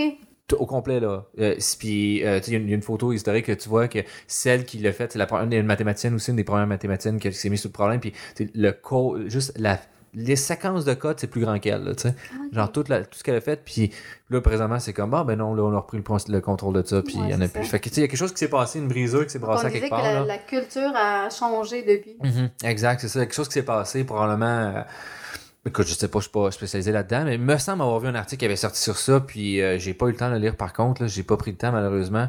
Puis euh, il semblait dire qu'il y avait une cassure qui s'était passée à quelque part, puis Ah ouais. euh, finalement c'est ça. Ouais, c'est- dommage, là, mais euh, c'est. On peut se rattraper quand même, là, je crois. Ce type d'association, justement, qui viennent encourager les filles, je crois que ça va avoir des fruits par après. Donc, euh, on va avoir peut-être dans le futur proche des, plus de filles qui s'intéressent à la technologie, à la génie mécanique, électrique. Donc, euh, on cherche l'égalité, mais aussi on cherche l'égalité d'accès euh, au même Ouais. euh, domaine de carrière. Exact. pas que le mécanicien reste un homme, puis, euh, je sais pas, l'avocate reste une femme. Ouais, exact, c'est ça, de- finalement, de- que ce soit plus euh, fluide pour tout le monde, là, puis choisir qu'est-ce que tu as goût de faire, là, finalement. Là. Puis c'est ça, il y a des filles qui sont vraiment avec une approche féministe et ils vont arriver avec des théories très impressionnantes puis euh, pour justifier pourquoi la femme doit avoir sa place à tel domaine et à tel domaine. Et c'est c'est un domaine à part. Ouais, exact. C'est. euh, mais euh, je pense que c'est. C'est un problème de la société qu'on doit adresser. Là. Je pense que, en tout cas, du, du moins de ma perception, là, j'ai l'impression que dans les 3-4 dernières années, il y a eu du progrès. Je pense qu'il y en a encore beaucoup à faire. Là. Mais euh, il y a des gens qui se sont réveillés. Là. Moi, personnellement, je me suis réveillé avec le MeToo et les affaires comme ça euh, sur le comportement masculin face à la journée féminine. là. On divague vraiment du sujet initial. Là. Mais euh, personnellement, moi, j'ai vraiment eu un, un réveil sur des choses parce que j'avais jamais eu d'amis de filles avant l'université. Là. Ok. Fait que là, j'ai eu des amis de filles qui m'ont parlé de leur réalité, puis j'ai genre fait tabarnak, on Vous a. existez dans le monde. Ben non, mais c'est pas vous existez dans le monde, mais c'est que vous avez pas du tout les mêmes droits que moi. Là. Je veux dire, moi, je me promène le soir à minuit le soir, j'ai pas peur de me faire attaquer. Puis j'ai une amie qui m'a déjà dit, moi, j'ai peur de me promener le soir, dépasser 10 heures. Puis là, je suis comme, attends minute, t'es en train de me dire, on vit dans la même société, puis que j'ai des droits de plus que toi. J'avais, jamais été confronté Ouais. à ça, parce que, sorry, Mais de. si tu mais- le vis pas. ben, je le vis pas, puis je suis dans la catégorie quand même les plus privilégiés où est-ce que j'étais un homme blanc, fait que euh, je fais pas mal partie du fait que j'ai jamais vécu ça, puis là je me rends compte que ça existe, je suis comme ben désolé, je me sens vraiment mal pour tout le monde, Ouais. Puis je vais essayer de pas en bénéficier le plus de, de pas en bénéficier de ça, là, mais je sais pas plus quoi faire d'autre à part avoir des réflexions internes sur ça, puis d'essayer de- d'aider mes en- les personnes autour de moi, puis de conscientiser les gens là. Mais on a vraiment changé du sujet initial là, finalement parce qu'on parle AI c'est un sujet très intéressant aussi. Ouais, euh, Euh, ben, peut-être je voulais te parler par rapport à la robotique en fait. ouais, ok, Euh, on, a parlé on a parlé de ça au début. Oui.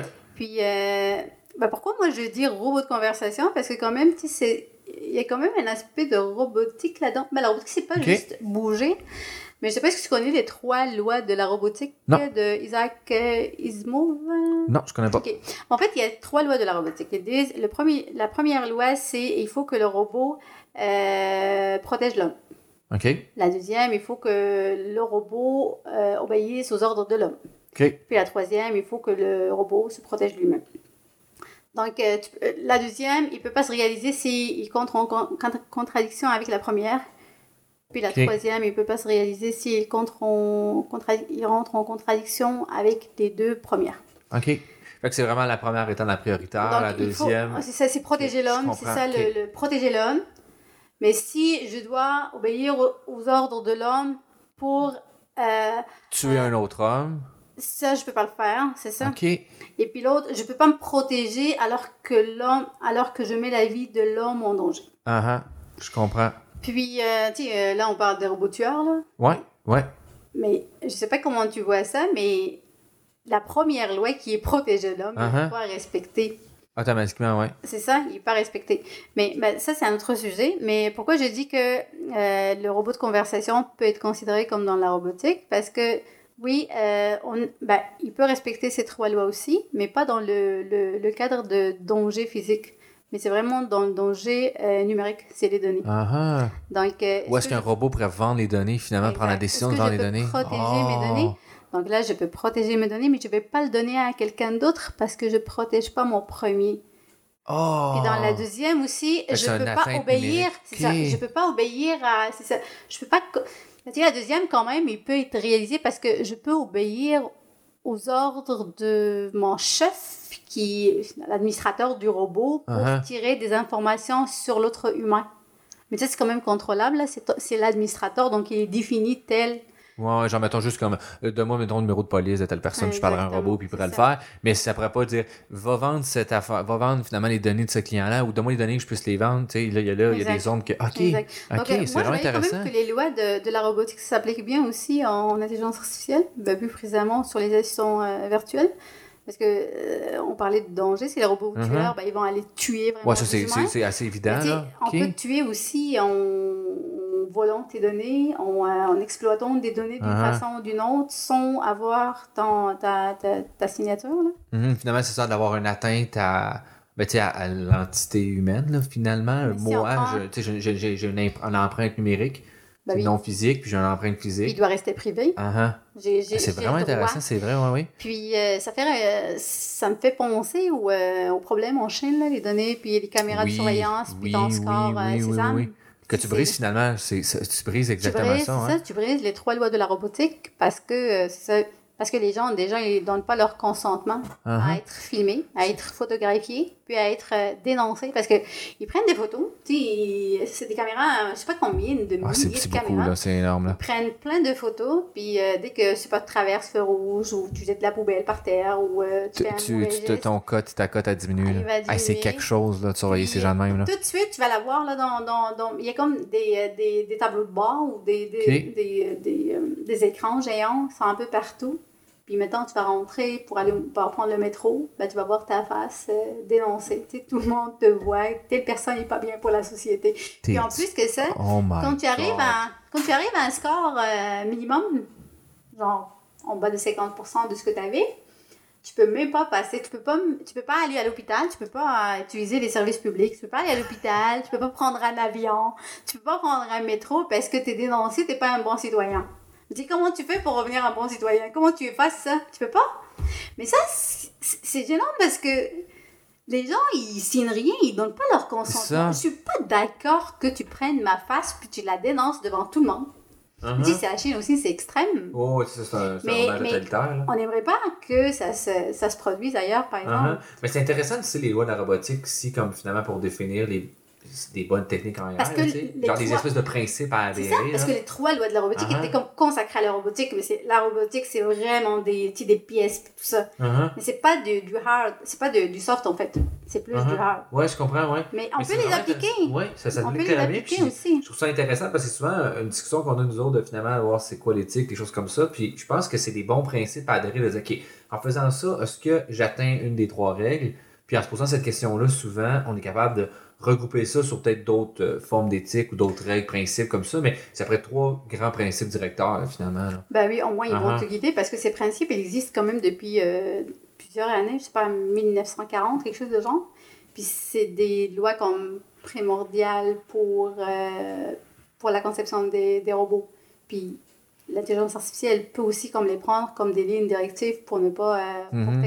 porter atteinte à, à des, des êtres humains. Ouais, puis c'est intéressant aussi parce que tu c'est un des, des cas, je sais qu'on commençait à étudier, je ne me trompe pas, en Allemagne sur les décisions morales à prendre dans certaines situations. C'est comme si, mettons, j'ai un chemin où est-ce que je tue une personne ou l'autre, je tue un Ça, c'est bébé. vraiment intéressant. Ça, c'est intéressant. j'avais lu un article, puis il disait, c'était, je crois que c'était au sujet des Tesla.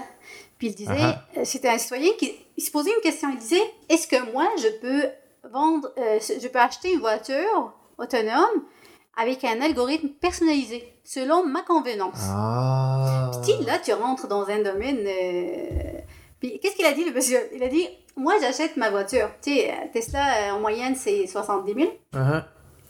Donc, je, je paye 70 000 pour avoir ma facture.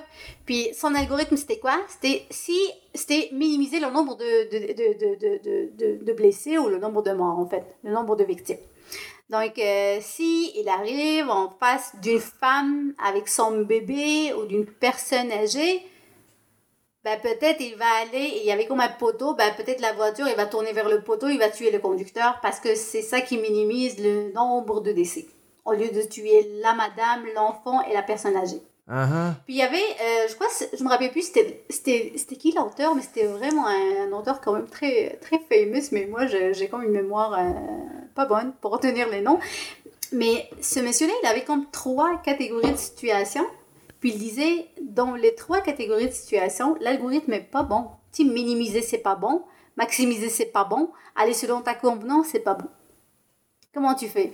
Mais euh, il y a un autre courant qui dit, bah, tu nous, comme des êtres humains, on n'a pas le réflexe. Sais, C'est un accident, chaque, bah, chacun de nous va avoir une réaction différente. Mhm. Genre, je Ben, tourne à droite au lieu d'aller à gauche. Bah, euh, moi, je peux juste lâcher le volant. uh-huh, crier, mettre tes freins, C'est ouais, ça. c'est ça, tu sais. Tu peux pas, tu peux pas prédire qu'est-ce que tu vas faire.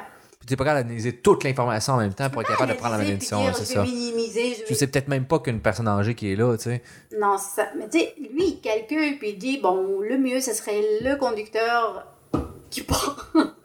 mais ça, c'est fou. Puis le monsieur, il disait moi, je veux juste personnaliser mon algorithme. Je veux qu'il me pas. Ah. Puis tous les autres, mais pas moi. Ben, c'est vraiment C'est des discussions qui. qui parce que. mérite d'être posé, là, tu sais, finalement. bah, Tu sais, je sais que les autres, en Allemagne, qu'est-ce qu'ils essaient de faire, c'est qu'ils posaient des ces questions-là, morales, à, plusieurs, à un, plein de personnes pour arriver, c'est quoi le consensus social sur cette question-là, puis de, de dire, ben, c'est ça que l'algorithme doit faire. ouais. Tu sais, disons que collectivement, on se dit, on aime mieux sacrifier la vie d'une personne âgée par rapport à un bébé, un bébé naissant. Ben, s'il y a le choix de faire, l'algorithme doit prendre de frapper la il y personne. avait, je crois, Tesla qui a dit ça? Je, je sais pas si, si je, je l'ai lu où, mais il disait que l'algorithme peut changer d'un pays à un autre. Tu sais, par Ah, exemple, oui, au Canada, oui, on a plus de personnes âgées. Fait qu'on peut-être on va avoir tendance à tuer la personne âgée contre le bébé pour, tu sais, pour des raisons euh, tu sais, politiques. démographique, etc. Puis démographique, il y a plein de... de- Peut-être dans un autre pays où j'ai moins de population active, je veux plus tuer le bébé parce qu'il a un bien de naître, il n'est pas encore productif pour la société. Mhm. Mais il peut changer. Puis je crois que Tesla, il le fait, ces algorithmes. Ça. S'adapte au contexte Ouais, où est-ce que pays. Ah, ouais, je crois ok. qu'ils prennent comme des autorisations du pays pour voir comment ils vont adapter. Peut-être que je dis n'importe Ok. quoi là, mais peut-être qu'ils font Il y a, il y a ça. probablement, OK.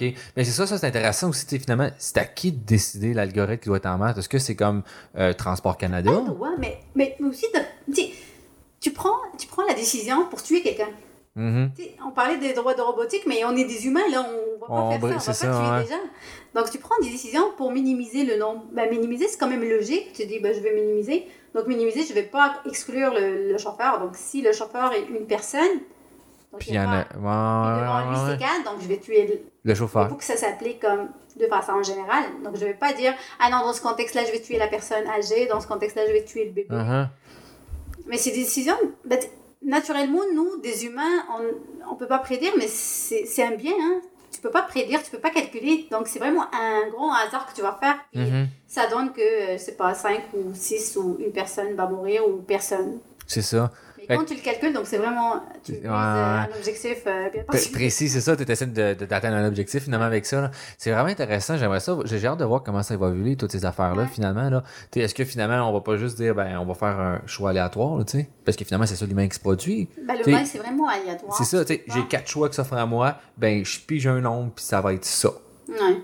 Puis finalement, l'humain a fait à peu près ça, puis ben, ça va être Ben, ça l'action peux, tu peux faite. prendre le volant, tu peux prendre le contrôle. Ouais, exact, c'est ça aussi. Mais parce qu'il y a comme une fonction, tu l'actives ou tu le désactives, le, le pilote autonome. Mhm. Mais euh, si tu l'actives, ben, je crois qu'il fait ce qu'il veut. Ouais, ouais, c'est ça, exact. J'ai vraiment hâte de voir comment ça va évoluer. Tu sais, aussi, euh, Taken là, de Porsche, là, la nouvelle, puis que là, je sais que Tesla est en train d'essayer de. Ouais. Euh, ouais. exactement, là, ils, ont augmenté la- ils veulent augmenter la durée des piles, etc. Quand sais. même une, grande recherche qui se passe dans, dans le côté de l'automobile et l'IA. C'est vraiment Ouais, impressionnant ouais, comment c'est il progresse. vraiment, là, que, vraiment. Tu sais, Tesla, ça fait pas des années qu'il est là. là. Non, effectivement. Ça progresse rapidement. Très rapidement. tu sais, je sais que même là, il y en a un, un ancien ingénieur de chez Tesla, que lui, la façon qu'il voit ça, c'est de dire, c'est de mettre, de, finalement, de mettre une espèce de moteur dans tes roues. C'est ça qui fera en sorte que ton auto vienne élec- électrique, puis qu'elle pourra venir autonome plus facilement, genre. Ok, donc c'est le mouvement qui va produire de l'électricité? Exact, Ah, genre le moteur. Tu sais, il y y, y a comme. J'ai pas tout lu qu'est-ce qu'il a fait là, mais euh, j'ai juste, tu sais, comme lu les grandes lignes. Puis lui, finalement, son paradigme qu'il voit, il dit ben, on va juste plutôt que de refaire les nouvelles autos, on va modifier les autos actuelles pour les rendre électriques. Ah, mais ça, c'est cool, par exemple. Fait que, C'est que- abordable, c'est pas quelque chose de. Exact, c'est ça. Puis, Finalement, tu rends ton auto d'une certaine forme hybride au début. Ouais. Parce que euh, là, présentement, c'est plus ça qui est capable d'atteindre parce que c'est encore ton moteur à essence. Ouais. Mais ta roue vient comme donner un boost. Fait que tu consommes moins moins de- d'essence, donc, etc. Tout le, paradigme qui change. Euh, mais c'est vraiment Je pense qu'il y a juste. Tu sais, présentement, on est confronté à des choix de société qu'on doit faire mondialement.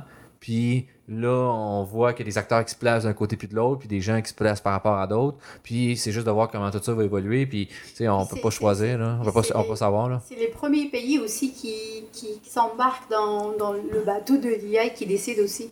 Ouais. Une fois le modèle est fait, ben, ça va s'appliquer sur le reste du monde. C'est ça, ça va déteindre, là. Tu sais, comme je savais pas, mais j'ai appris ça, que le Canada, c'est le premier pays à avoir mis en place un plan stratégique sur le développement de l'IA Ouais. dans la grandeur, mais j'ai appris ça. Euh, Ah, fait que, c'est, sais, euh, intéressant de voir, là. Puis le l'ONU a suivi après ça avec des, des mesures. aussi la déclaration de Montréal qui, Ouais, qui était signée à Montréal, ouais. la pétition pour les robots tueurs, parce que ça, c'est un sujet qui m'intéresse, les robots tueurs.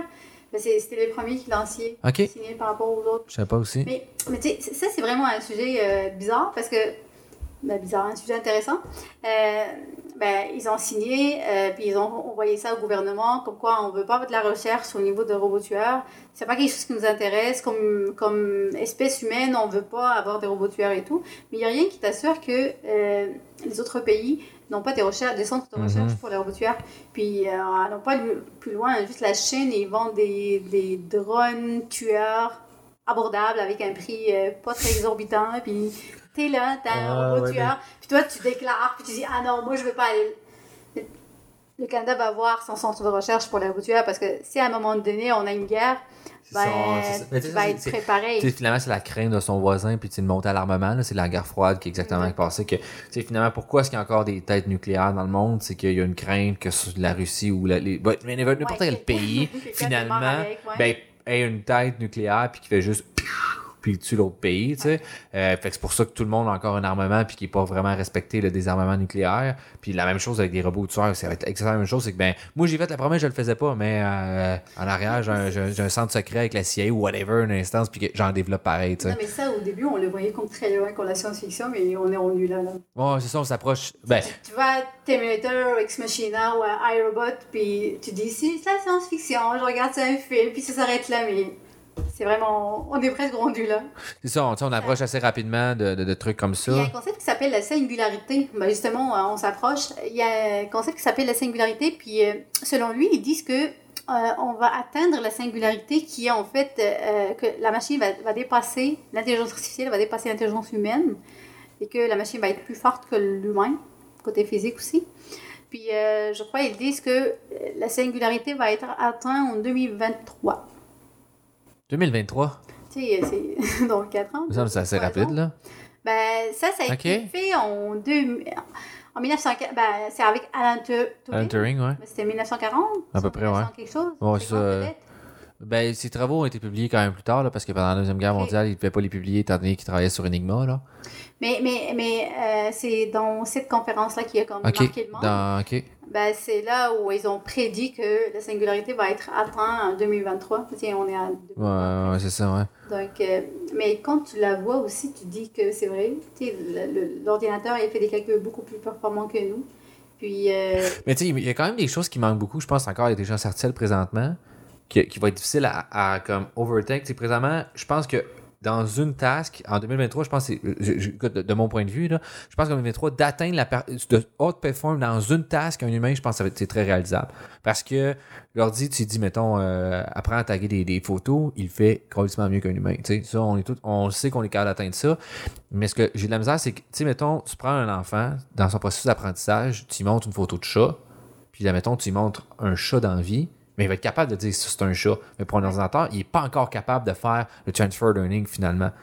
Ben ça, c'est normal parce que, c'est- la seule chose qui différencie l'humain de la machine. C'est ça, actuellement. C'est ça. Puis c'est là que je pense que d'un coup que ça, on va tackle ça, là, je pense que la singularité, on va l'atteindre assez rapidement. Ben, c'est sûr, il va pas être là en 2023, mais lui, il avait comme. Il avait prédit en 2023, c'est ça.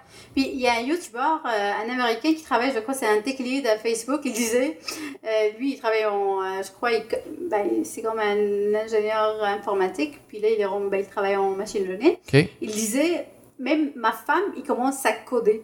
Ouais. Mes amis commencent à coder. Tout le monde commence à coder. Ouais. On va aller où? Genre, euh, on va rendre la machine. euh, ben, déjà, l'intelligence de la machine est quand même intéressante. Mhm. Comment on veut la rendre beaucoup plus intéressante que nous? Donc, arrêtez ça. de coder. Débranchez-vous. C'est ça, là, parce que ça va pas en aller, là, on s'approche. Mais, mais c'est ça, tu sais, que finalement, euh, tu sais, l'informatique est en train de take over beaucoup, beaucoup de secteurs, là. Finalement, elle, elle se- elle se rentre partout. Fait que c'est sûr que, finalement, la vélocité la vélocité augmente, là, tu sais, à quel point on développe les frameworks puis tout, il là. appelle ça la, la loi de Euh, la loi de Moore, je pense, que c'est- non, c'est pour les, euh, les, processeurs. Exact. Mais- Parce qu'on l'a dépassé, ça fait longtemps. là. Je, je savais pas, moi, dans ma tête, la loi de mort, on l'avait pas dépassé, mais j'ai vu un- justement, c'est un, une vidéo qui explique justement, a- pendant longtemps, on n'arrivait pas à la dépasser, puis donné, on commençait à le dépasser, puis là, on l'a redépassé, puis là, on va, la, va nous redépasser théoriquement dans le rythme que ça va, je pense, dans deux ans.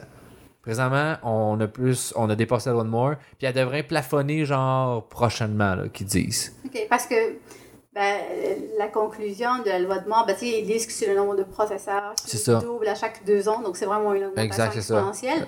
Mais euh, ben, ça, ça va se refléter dans la, la, la- dans la, la, pertinence ou euh, comment, comment je peux La force de calcul aussi des Ben, ordi. c'est la performance de la machine, en C'est fait. ça, ouais. Donc, euh, les processeurs augmentent, ben, la, performance Mhm. augmente aussi. Tu sais, tu regardes les GPU maintenant, là, t'en as, là, ça n'a aucun sens, là. un de le CPU de Tesla? Mais c'est pas la voiture Tesla? Ah, le, euh, oui, oui, oui, le, le Tesla, une Tesla V100, là, finalement. Ouais, là. Mais c'est même pas. Elle est encore très bonne, mais c'est même pas la plus performante. Là. Il y en a des, des plus grosses. Il y a- des TPU aussi, finalement, maintenant, qui sont euh, des euh, Tensor Processing Unit, Ah ouais, qui sont finalement. Plus- Ça, c'est Google qui a fait ça. On ne sait pas à quel point. euh, C'est assez un secret, genre, mais selon. Qu'est-ce qu'ils disent, c'est qu'elle est faite pour travailler des tenseurs qui font des matrices multidimensionnelles. Là, tu sais, euh. Ah, c'est pas le, le computer, euh, c'est le quantic computer? Non, Quantic Computer, c'est un petit peu différent comme paradigme. bon. T- Tensor, le- euh, les, TPU, finalement, tu sais, euh, quand on travaille avec, euh, surtout en deep learning, choses comme ça, souvent, c'est des matrices. Une matrice, c'est une dimension. Mais là, les, les tensors, c'est des matrices multidimensionnelles, là, avec, une profondeur. Puis, ils sont faites, optimisées pour faire ce genre de calcul-là. Ok. Donc, sont supposément plus performantes, puis etc. Ils atteignent des, des meilleurs scores. Puis là, ils sont rendus genre la version 2, puis travaillent sur une version 3, puis etc. Mais tu peux pas en acheter. Ah ouais, Mais- c'est pour eux. Exactement. Puis le, le quantic computer, computing, je suis pas un expert non plus là-dedans, là, mais Google aurait dit là, dans la dernière semaine qu'ils ont atteint un premier, un premier gros step, un gros milestone pour être capable de dire. Puis finalement, le quantic computer, c'est dire un ordi, c'est deux états, 0, 1, là, comme tu connais. Puis j'explique plus que c'est pour les autres. Là. Puis euh, quantic, finalement, c'est dire ben, j'ai une multitude d'états en même temps. Fait que Ben si on arrive à atteindre ça, euh, je veux dire, on vient de briser tout plein de choses, genre la sécurité. Ben Crypto- ben la ben crypto, c'est fini. Oublie ça. Euh, je veux dire, là, à ce moment-là, l'ordinateur nous dépasse, c'est terminé. là. l'ont déjà sorti. Ben, ils j'ai ont réussi à l'atteindre. la semaine C'est ça. Ils l'ont atteint théoriquement, là, genre, mais tu sais, à petite échelle, genre pour un atome, genre, à réussir à faire ça, tout ça. Mais de dire que je fais un ordinateur qui va être ici, qui va être capable de faire ça, Ouais, on est encore vraiment loin de ça. Mais Microsoft cette semaine disent avoir à réussir à atteindre un milestone de quelque chose là, par rapport à ça. Là. Fait que là, ils n'ont pas tout annoncé encore. Fait qu'il il reste des Ouais, affaires à mettre. Là. ouais. Ça, ils ont juste dit, hey, ils veulent juste teaser tout le monde, de dire qu'ils ont fait quelque chose. Ouais, j'ai hâte de voir On qu'est-ce que ça évolue. beaucoup euh, au logiciel, mais pas vraiment au matériel. Mhm. Mais euh, c'est cool. Ouais. Ah, C'est intéressant. Ouais. Euh, tu dernière chose que tu voudrais dire? Euh, non, Non? pas mal euh, parlé euh, tout le temps. c'est correct, c'est parfait. T'es là pour ça. Euh, un livre que tu aimerais recommander aux gens, une vidéo, une personne à suivre sur les réseaux sociaux? Ben, il y a euh, Hugues La Rochelle. Ouais, ok, ben, vidéo. Si la personne est intéressée par apprendre l'intelligence artificielle, le machine learning et autres, ben, je trouve que c'est la bonne personne pour euh, passer le message. Euh, le livre, il y a le livre de. Il y a le mythe de la singularité. C'est vraiment un livre qui qui, euh, ben, qui va te laisser réfléchir sur l'avenir de l'intelligence artificielle. OK, parfait. Je vais le mettre dans, dans, la description, puis euh, les gens puissent que ça. Ben, merci, merci ben, beaucoup d'être venu. Merci à toi, merci pour l'invitation. Ça fait plaisir. Un plaisir.